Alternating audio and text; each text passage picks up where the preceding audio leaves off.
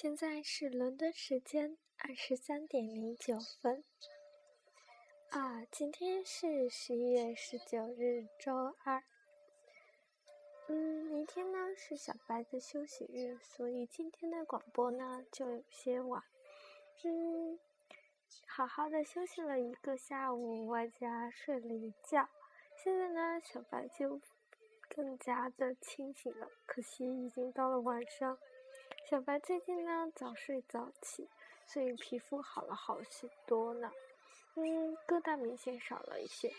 所以大家如果在长痘痘的话，如果你作息时间很不规律的话，不妨试一下早睡早起。嗯，对了，还有多喝水。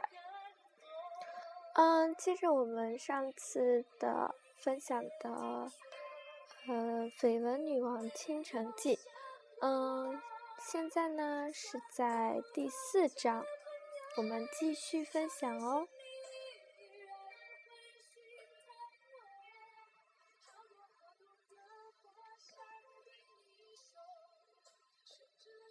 唐江南原本既笃定风平想泡他，但是自从遇到风君浩之后，他就不那么笃定了，反而觉得他奇鹤和。奇货可居起来，非得有人竞争的东西才是好的。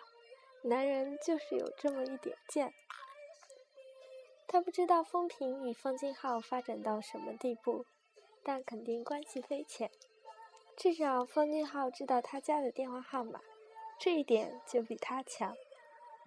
话说回来，他也真神通广大。方金浩常年。常年住着欧洲，帮他老爹打理那边的酒店生意，怎么就和他勾搭上了？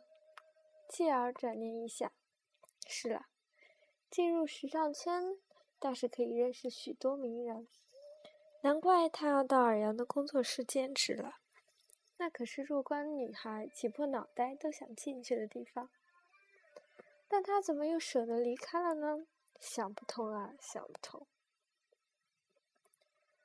唐江南自个儿胡思乱想的瞎琢磨，时间一下子就到了周末。他下班回到家里，时间刚好五点半。酝酿了一会儿，拿出手机，翻到风平的宅电拨了过去。等待对方接听的间隙里，他破天荒的听到了自己咚咚咚的心跳声，顿时感觉面颊发烫，太丢人了。第一次谈恋爱也没有这样的紧张。遗憾的是，电话无人接听。他不甘心，陆续拨了三次，依旧无人应答。这一下郁闷的不行。自吧台倒了杯酒喝了，在宽大的沙发里枯坐一会儿，拿起电话转拨给夏瑶。夏瑶正在片场拍戏，听出他的语气不对。立刻表示要跟导演商量一下，然后赶过来陪他。唐江南只是要确定自己那与生俱来的优越感，并不是真的需要陪伴，所以淡淡的拒绝了。转而拨电话给吴念真和佘佘曼于佘曼文，他们俩的语气都充满惊喜，态度温柔，即使佘曼柔。即使是曼文哀怨的发了几句点，娇滴滴的抱怨了两句，那也是爱的表现。看看吧，北城有无数的女人随时随地的等待他的召唤，唯独那个该死的风平，居然连电话都不接。人不在家，难道就不会把宅电转移到手机上去？总不会连手机都没有吧？真是太愚蠢了。唐江南郁闷之下，进浴室泡了一个澡，就睡觉去了。翌日醒来一看，六点刚过一刻。他躺在床上思忖半刻，拿起电话拨了那串已经熟悉的号码。这回刚刚响了两声，便有人前来接听。一把经清爽明朗的声音，简短的问道：“哪位？”唐江南原本没指望能接听，更加没指望能这么快接通了。闻言，连忙从床上坐起身来。风平小姐，他轻声一笑：“你没有打错电话，唐先生。”唐江南一阵尴尬：“呃，没想到你这么早就醒了。”他的笑声更响了。我要是不这么早醒，唐先生跟谁讲话呢？唐家南连声咳嗽，感觉刚刚睡醒的大脑运作太慢，只好单刀直入：“我昨晚打电话给你，你不在家。抱歉，我昨天回来的晚。今天有什么安排吗？我想请你吃饭。”哈哈。我恐怕要到明晚八点以后才有时间。唐家南连忙道：“那就明年八点吧，我去接你。”风平一阵沉默，唐家南心跳突突。唐先生，短暂的沉默之后，风平说话了，语气略有踌躇：“唐先生，请恕我直言。”我的时间是很宝贵的。唐家南一手握着电话，另一手在脑袋上轻敲两下。难道真的没睡醒吗？怎么都听不懂他在讲什么？我不太明白你的意思。我的意思是，请我吃饭是要付我钱的。此言一出，唐家南差点晕厥在床上。完全的不敢相信，这也太太太太太直接了。他能把这句话说得口齿清楚、落落大方，没有丝毫的扭捏作态，他家南佩服的五体投地。他见过不少功利性很强的女子，但她们大多还懂得用感情来遮掩粉饰一下，唯独他。把这件事表达的如此坦荡，他对她的钦佩之情，当真如滔滔江水。我吓着你了吗，唐先生？没，没有。唐家南脑子飞速转动，我是在想，你是怎么收费的呢？他说完就想掐死自己。天哪，这种话他是怎么说出口的？就算他可以把自己当成嗯嗯，难道他也能把自己当成嗯嗯？天哪！他的声音格外动人。时薪四百美金，童叟无欺。唐家南再一次囧了，为他后面的那句“童叟无欺”，难道是暗示他的市场广阔吗？如果长期消费的话，可以打折吗？他终于找回一点神智，恶意调虐起来。这可是他的拿手好戏。他回答的十分严肃：“此事并不存在长期消费的可能性。我说过，我的时间是很有限。”唐家南故作惊叹语调：“我很好奇，风小的时，风小姐的时间是如何安排的呢？”风平轻轻一笑，道：“这么说吧，唐先生，当我想要出去消遣一下的话，会有专门人员去安排筹备；而当我想要安静独处，不被打扰，他们则会自动消失，直到我再次需要他们。”他说到这里，略顿一下，然后才道：“所以，唐先生，如果你想要约会我，”除了要准备每小时四百的四百美金的时薪，还必须等我有时间。唐家南一口气差点没上来，这女人实在是太太太太太太太太太嚣张了。风平静候片刻，没有得到回复，用一种略带揶揄的语气，轻柔的问道：“那么，唐先生？”明晚八点，你……他话还没说完，只听“啪”的一声，电话挂断了。风平握着话筒，沉默三秒，然后轻轻扣上电话。一丝诡异狡诈的笑自他的嘴角爬起，一路延伸至眼角、眉梢，最后忍不住倒在床上哈哈大笑起来。两分钟后，电话铃又尖锐的响了起来。他刚拿起电话，就听见唐佳楠咬牙切齿的、几乎走样的声音：“明晚八点，我来接你。”然后，电话啪的一声又挂上了。风平再次倒在床上大笑不止。十分钟后，电话第三次响了起来，他随手按下免提键。一个完美的男中音无比恭敬地说道：“小姐，您的游艇和飞机都已经准备好了，伯爵夫人将在她的乡下庄园恭候您的光临。现在开往港口的车已经在您的楼下了。”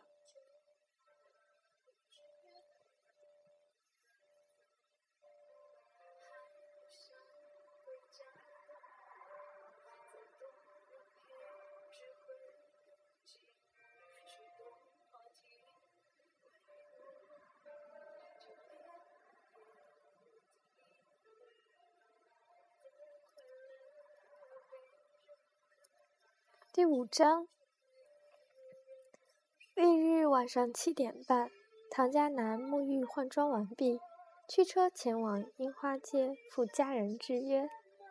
樱花街上有相当著名的大型服装批发市场，价廉物美，品种繁多，产品销往周边数十个城市，本市市民也都喜欢在这里消费。风平所住的白马公寓便位于樱花街的尾巴上，距离市中心算是比较远的。那一带的房子都是早期开发的，有些老旧。按照他时薪四百美金的收入，完全可以住更好一点的地方。唐家南一想起“时薪”这两个字，心里就五味杂陈。一方面觉得他无耻。一方面又觉得他无耻的坦率，倒也不失可爱，简直要兴起猎奇心理了。晚上的路况稍微有点堵，八点过十分，他才姗姗来迟。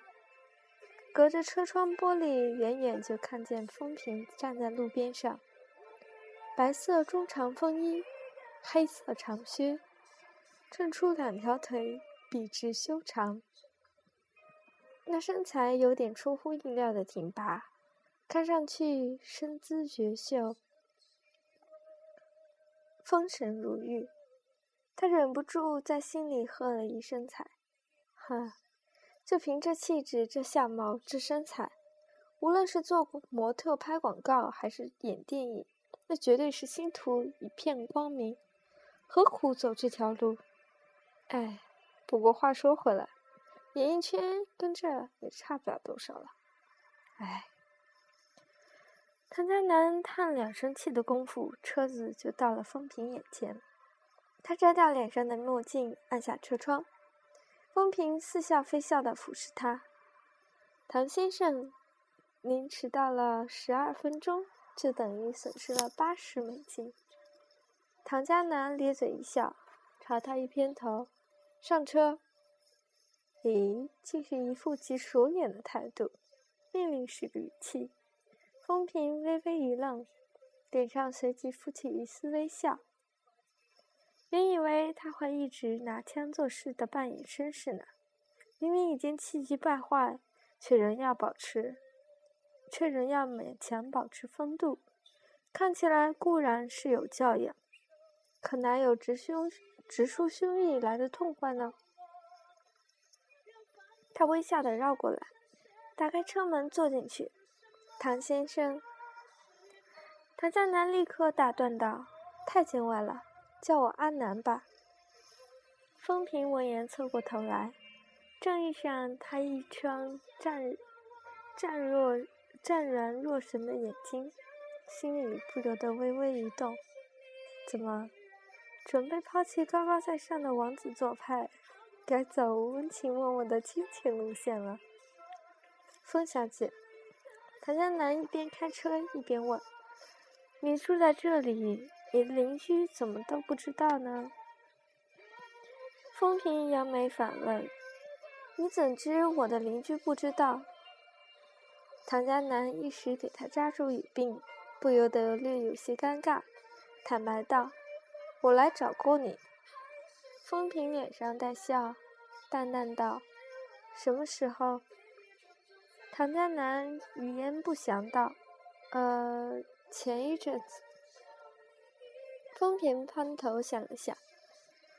一本正经地说：“大概是因为我平时太低调了吧？看来我得是常请邻居们喝喝茶。”闻言，唐家南的内心一片静默。低调这两个字，怎么看都应该由他来说才对吧？怎么被他抢了台词？他忍不住干笑道：“风小姐，你可真幽默。”风平笑了笑，眼看他的路线不对，问道：“我们这是要去哪里？晨阳山庄吗？”晨阳山庄是位于南郊晨阳湖畔的高档度假娱乐胜地，以风景清丽绝幽绝而闻名周边城市。餐饮部高薪聘请的三名法国名厨坐镇，日常出入的都是富豪名流、巨大巨星大腕。店主可谓是日进斗金。唐家南点头道：“聪明。”风平哀叹一声，一手抚胸道：“就算我的胃没有意见，我也怕自己会在饭桌上睡着。”唐家南笑起来：“没那么夸张吧？你这两天干什么去了？搞得这么累。”风平轻描淡写道：“也没干什么。”不过是参加一个聚会，顺便帮两位朋友参考一下服装。但聚会的地点在英国，两位朋友身世显赫。唐家南闻言忽然想起什么似的，扬起眉毛笑道：“尔阳曾经称赞你在服装方面的天赋，你难道没有考虑过经营服装行业吗？”风平一笑。爱好而已，真去经营的话太烦人了。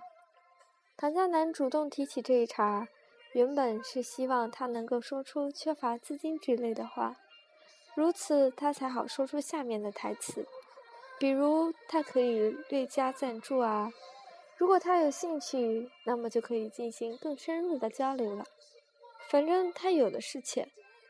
再说了，倘若尔阳普真没有错估他。那么这份投资可是稳赚不赔啊！结果呢，他居然嫌烦人，这个借口真他妈的太有创意了。不过他仍不死心，笑嘻嘻道：“浪费天赋是不道德的。”风平不以为然，半闭着眼睛在座位上轻声道：“对于我而说，不浪费才是不道德的。”这话把唐江南听得一愣，一时不知道怎么接下去。再仔细回味一下，这话还有一些玄妙的意味。两人都没有说话，车内便沉静了下来。一沉静，就觉得有些怪异。风平似乎真的累了，靠在座位上一动不动。唐江南无聊之下，便打开了电台收收听新闻。声音是作为亚洲不容忽略的商业城市和金融中心，聚集了若干富豪。福布斯亚洲富豪榜前十名里，便有三名出自圣音。这座城举足轻重，可想而知。有钱人多的地方，八卦新闻就多，简直是无处不在。比如今晚电台新闻的主角，便是唐江南的父亲唐战。女主角女女主持称，有记者发现他嫌女助理用餐神情亲密，然后又把他们往年在日本的事情进行回放，最后很八卦的预测女助理嫁入豪门的希望值。照例要提到唐战的花心风流，表明女剧里尚需努力。当然，也许这是出于女主持人的嫉妒心理，也未可知。毕竟唐战的魅力无人可挡，三十年来长盛不衰。十八年前，英国皇室有位公主被记者问及理想情人，答曰：“亚洲唐战。”唐战今年五十岁，据说身家已达到上亿美金，呃，已达到上千亿美金。严格算起来，他应该是富豪第二代。因父亲早逝，十九岁便继承家业。当时被称为最年轻的董事局主席。彼时北辰内部颇有动荡，某些元老蠢蠢欲动，均被他逐一收服，可谓少年英才。他的婚姻是商业联姻的结果，娶电子商业、娶电电子产业大亨宋健的女儿宋子琪。宋氏体弱多病，婚后大八年去世。育有二子，长子浩云，次子嘉南。其实唐湛二十九岁，至今未娶，但二十年来绯闻从未中断。曾被曝有三名私生子在英国，并未得到本人的亲口证实。唐老夫人曾公开表示要认回孙子，却一直不见下文。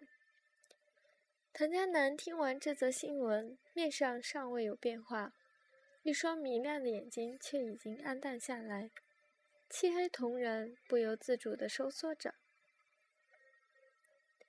风平立刻察觉出气场不对劲了，但他谨慎地保持沉默。唐家南换了一个调频，还是八卦新闻，这回的主角是他本人，绯闻对象则是影后夏瑶。炒作的却是他的新戏，他一听，忙又换台。风平忍不住扑哧一声笑了。唐家南以往是从不避讳这个的，现在却有些神神的。说起来，他不过是和夏瑶吃过几顿饭，报上就乱写。被问及两人的关系，他的经纪人回应的模棱两可，有意误导。这时舆论纷纷扬扬，连那件礼服也拿出来说事。拜托，他对哪个女人吝啬过？不过，能够在个人艳史上增添一笔，对大多数男性来说都是一件值得虚荣的事。于是，他也乐得顺水推舟。但是，像眼下这种情况，和一个美女同坐车内。收听自己和另一个美女的绯闻，这种情况还是要尽量避免的。于是他故意板着脸说：“这些记者真是越来越不像话了，唯恐天下不乱，芝麻大点的事儿也能渲染得风风雨雨，整天胡说八道。”风平笑道：“你也知道这些记者是胡说八道啊？”唐家南闻言不说话了。风平点到即止。他好，他可没心情去操心别人的家事。气氛于是再一次陷入沉默。过的片刻，唐家南又活泼起来，笑问：“凤小姐是哪里人？”“武名。”“来圣英多久了？”“半年多了吧。”“还习惯吗？”“ 呵呵，我就算是到了难民营，也一样习惯。”他笑笑，停顿一下，又补充道。我四年前曾经来过，如今算是就地重游。唐家南有些惊讶：“哦，当初为什么离开呢？”风平笑起来：“这里面有好几个版本，如《堕落天使版》《寻爱未愈版》《热血青春版》，你想听哪一个呢？”唐家南笑笑：“风小姐，你真幽默。”风小，呃，风平语语音淡淡道：“你可真没创意，我赞美别人的一个词，从来不用两遍。”唐家南笑声更大了，这句话很耳熟。我姑姑是一件衣服从来不穿两次。风平一笑，依旧淡淡道：“是吗？我以前也这样，后来觉得很浪费。好看的衣服多穿几次也未尝不可。”唐江南一时没有说话，却忍不住侧头瞥了他一眼。他倚在座位上，头微微偏向窗口，侧脸线条如画，显得那一抹鼻梁格外秀逸，面色如常。这种话他也敢说，还脸不红心不跳，语气都不带一点心虚。他几乎都要为他的气度折服了。他要是住在清河区一带的深宅大院里，他必定认为他出身名门。实际上，他的举止风仪也还算优雅得体。他想了想，实话实说道：“风小姐，你是一个很难懂的人。”风平转过头来看他，怎么说？唐家南摇摇头，不知道，就是一种直觉。风平心里好笑，故意拖长声音道：“那你可要提高警惕了，这不是一个好现象。”唐家南倒是很明白他的意思，摇头道：“不不。”我以往看见漂亮的女人，也是愿意多看几眼，和她们多多亲近。可是我看他们都比较明白，唯独你看不明白。你对我完全没有兴趣，对吗？他这一句是问的，可是一点儿也不含蓄。潜台词就是：你真的不想钓我吗？方平几乎要笑出来，但终于还是忍住了，一本正经地说。像你这样的男人是无数女人的梦中情人，但他们也只能白日做梦的想一想。真正要说对你有兴趣的，还是较小一部分能够接触到你的人。这种接近使他们敢于跨入幻想的第一步。那么你是属于哪一种呢？唐家南趁他停顿的机会，赶紧把话题拉回来，不能让他扯得太远。我，呵呵，凤鸣笑起来。我属于不需要幻想的那种人。基本上，我想要得到的东西，差不多都能得到，除了爱情。唐家南已经有些习惯他的口出狂言了。他怀疑他的价值观可能与常人略有不同。不过，他既然厚着脸皮把问题抛了出来。若得不到明确的答复，是很打击人的。却又听他说，有些人看起来好像选择很多，其实很少。你敷衍我。唐江南有些孩子气的抗议。这么说吧，阿南。他首次叫他的名字，有些不习惯，轻咳一声，才继续道：“你家庭富裕，年轻有为，相貌堂堂。”几乎是想要什么女孩子都可以得到了，但如果让你挑一个人结婚的话，你挑得出来吗？这个我没想过，估计难度不小。只是，难道你都是抱着结婚的目的跟人交往吗？风平见他故意曲解自己的意思，又好气又好笑。是啊是啊，我是抱着结婚的目的和你吃这顿饭。你可要小心点！不等他说完，唐佳南便笑起来。奇怪，我们怎么扯到这个问题上来了？风平忍不住拿眼瞪他，明明是他一个劲儿的纠缠着这个话题，还好意思反问他，好严重的健忘症啊！两人一番闲话的功夫，城阳山庄璀璨的招牌已然在望。唐佳南将车驶入山庄。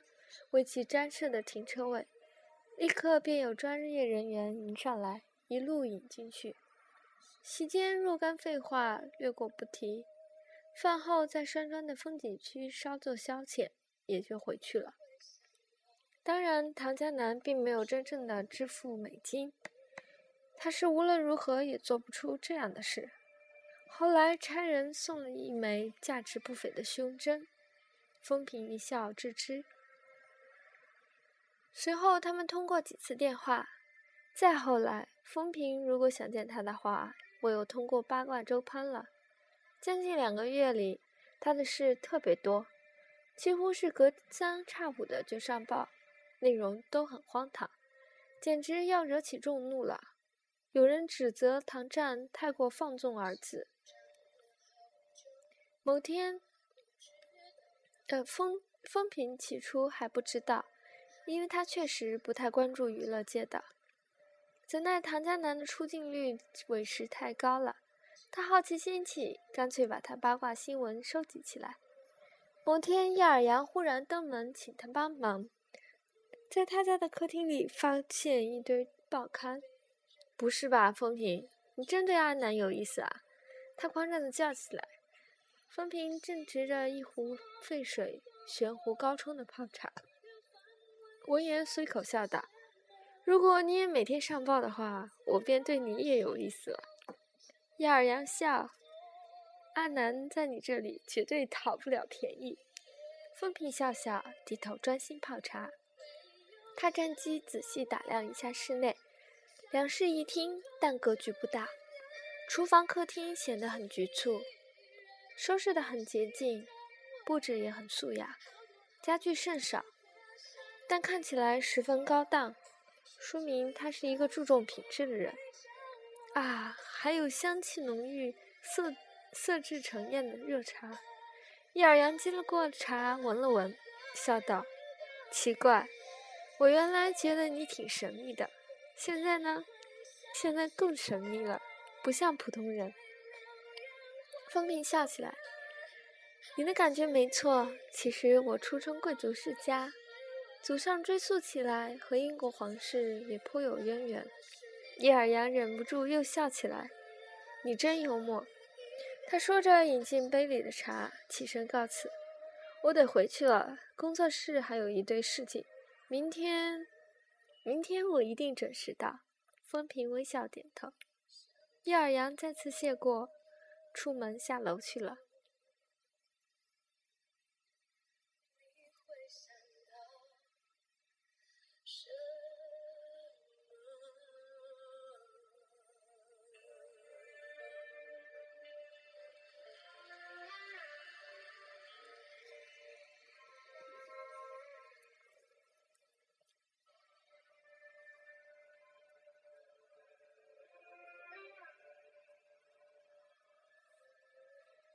第六章。翌日下午，风平预约去见叶尔阳，说起该事的起因是某慈善基金会倡导环保，发起募捐公益活动，邀请许多影视明星和豪门名媛助阵。叶尔阳因为上次在巴黎的服装展以环保为主题，大获成功，深受业界的好评，本次也成了名媛们的首选设计师。但时间紧迫，不得不请帮手。风平到了工作室，看见叶尔阳办公桌上的宣传资料，当下翻开，首先看名单，一长串的看下来，认识的寥寥无几。明星里面倒还知道夏瑶和两三个天后及歌手。名言部分一眼看到唐明轩，不由得奇怪。没听说过唐战还有女儿啊！叶尔阳扑哧一笑，她是阿南的表妹，他姑姑的女儿，也姓唐。她随母姓。富大小姐早年丧父，年纪轻轻，做事难免有些荒唐。前几年她移居至国外居住，行事低调不小。唐家人极不愿意提及此事。唐大小姐年轻的时候，很多地摊杂志都会写她，如今很少了。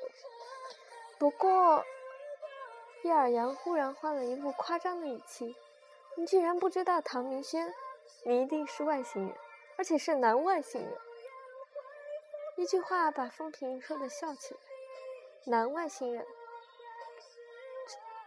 叶尔阳哀叹道。只要稍微关注八卦的人都知道这件事，女人更加不可能不知道。风平道贺一笑：“我是外地人嘛，而且来的时间不长。”叶尔阳道：“拜托，现在资讯那么发达。风平抗议：“拜托，不看八卦难道是一种罪过？”叶尔阳笑道：“罪过谈不上，只是比较奇怪。我坚信八卦是女人的天性。”风平点头表示同意。确实，我以前也爱八卦的，最近两年才转了移了兴趣。我好奇你以前八卦的内容。服装啊，美食啊，男人啊，平常女人八卦什么，我就八卦什么。他随口说着，但那三张册子匆匆一翻，回过头重新看那份名单，名言周星竹排第一，另有吴念真、佘曼云、方君怡等人。因为唐江南的缘故，他对佘佘吴二人也略有所知。佘家搞娱乐。吴家经营餐饮，都是本城首屈一指的人物。这位周星竹，叶尔阳听见这个名字就叹气，特麻烦的一位主，礼服要足够创意，足够时尚，足够别出心裁。不过出手真是阔绰。他说，他笑着，话锋一转：“有钱人的千金小姐，太对不起啊。”哦。叶尔阳，叶尔阳竖起大拇指，本城首富之女。风平一愣，诶，首富不是唐战吗？伊尔阳哈哈一笑，你还相信福布斯排行吗？那个对外公布的资产数据不足信，实际上有不少超级富翁都不在那个榜上，他们都身居深山，躲避类似讨债鬼。说着，他朝手里的册子轻轻一弹，“慈善机构。”风平的嘴角忍不住上扬，点点头道：“这倒也是。”叶尔阳感慨：“反正他们都是有钱人就对了，够我赚上几辈子啊！”风平好笑：“你很缺钱吗？”叶尔阳眼睛一瞪：“哪有人嫌健谈赚钱多的？”风平放下宣传册。笑道：“不说这个了，干活吧。”叶尔阳立刻引他到一个堆满垃圾的大房间，里面有若干易拉罐、饮料盒、废旧报纸等物，看得风平也不由得惊叹：“我准备利用回收的垃圾做做礼服，创意不错。废物利用宣传环保，时间上恐怕来不及吧？确实来不及，所以只做一件。”你也认为这创意不错，应该能满足周星周星主的要求，一定艳压前方。叶尔阳闻言也不由得面露自责。风平气道：“我只奇怪夏瑶为什么没找你，反正是唐家南付钱，不是吗？”说着自己先笑起来。叶尔阳也笑，他一向只认 Jennifer。风平撇嘴：“真可惜。”，Jennifer 仍当他是三流影星。叶尔阳微微一愣，道：“说起这个，我上次在飞机上就想问你了。珍妮弗儿的那条裙子，在我看来十分完美，你可以说它是三流作品？”风平笑起来，因为珍妮弗儿有一个怪癖，真正一流的作品绝不出售，而且她自视甚高，认为世上的有钱人很多。但是配得上他衣服的人很少。你若是他的知交好友，倒是有可能拥有一两件，但那是没有牌子的。叶尔阳满脸惊讶，真是闻所未闻。你从哪里知道的？风平一脸笑嘻嘻。刚刚不是说了吗？我以前也很热衷八卦的。我很怀疑它的真实性。八卦而已，不必当真。对了，给我看你的图纸。好吧，叶尔阳领他去看图。这后面的一个礼拜，工作室全体员工加班自然不说，风平也跟着他们熬了几个晚上。好好的一个美女，硬给熬成了黑熊猫。叶尔阳心里过意不去，眼看快要完工，便让他回去休息。风平也委实过于劳累，便不客气的提着自己的帆布大包回去了。却不是回家，而是打车直奔时光酒店。那里有他的专属套房，可以让身心得到充分休息。他进入大厅，直奔自己的专属电梯。那部电梯和贵宾部的电梯相邻，他迷迷糊糊的，转弯处砰地撞上一个人。因为犯困的原因，他下盘屈服，两腿无力，倒退两步仍站不稳，一下子跌倒在地，忍不住哼了一声。抬头去看，撞到的是个男人，西装革履，一副墨镜不掩其俊朗轮廓。他本人还没有什么反应，他身后的两人倒先说话了。一个急忙询问他：“咦，你没事吧？有没有撞到哪里？”另一个娘娘腔上前指责他，讲话不带喘气的：“你丫怎么回事？眼睛瞎了还是走路不戴眼镜？你知道你撞的是谁吗？你，你是哪一个家记者？你是哪一家的记者？我告诉你，你今生今世永远别想采访我们家易。”那口水几乎没喷到他的脸上。如今的记者还真是无孔不入。一个身材高挑、气质冷艳的墨镜女郎有些讽刺地说。然后挽着那个男子的胳膊，将他带出去。咦，再不走就迟到了！娘娘腔用鼻腔对他重重的哼了一声，一扭腰，尾随出去了。风平自认倒霉，爬起来拍拍屁股，搭乘电梯上楼。电梯门一打开，专属服务人员均已垂手等候。他的第一句话便道。去查查贵宾部有没有一个娘娘腔的男人，让他立刻滚蛋。于是当晚的娱乐新闻报道：今日国内著名经纪人任瑶陪同旗下巨星韩毅来本市出席商某商业活动。活动结束后回到下榻的酒时光酒店，得知自己已被扫地出门，并被列入酒店黑名单，终身不得入住该酒店。酒店负责人对此的解释是：任先生人品太差，缺乏教养。时光酒店乃是国际知名的五星级酒店，此案尚属首例。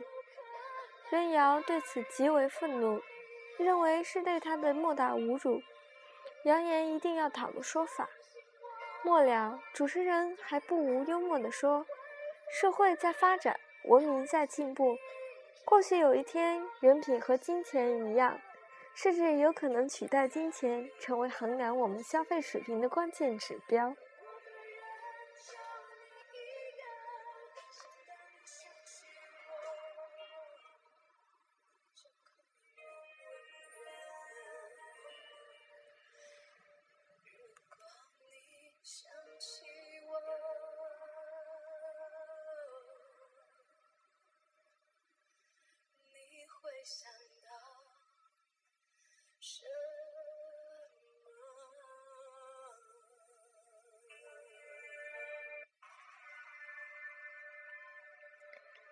天《绯闻女王倾城记》我们就分享到这里，到今天为止已经是六章了。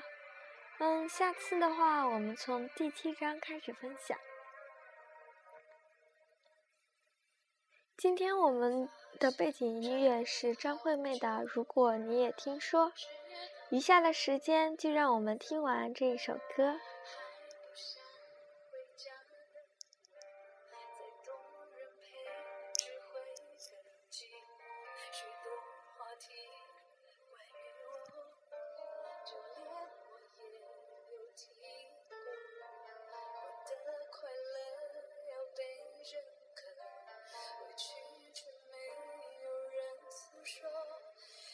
夕阳从半坡落拿掉防卫剩下什么？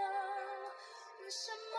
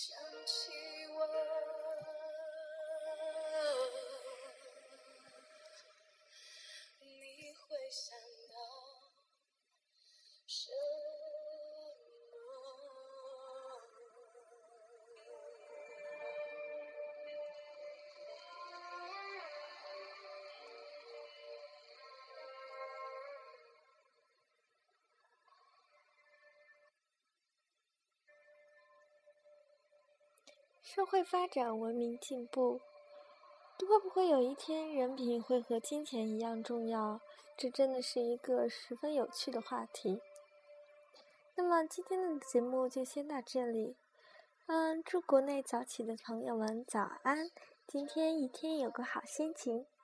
也祝嗯其他该睡觉的朋友晚安，然后做个好梦。我们下一下次继续听。《绯闻女王倾城记》，谢谢，再见。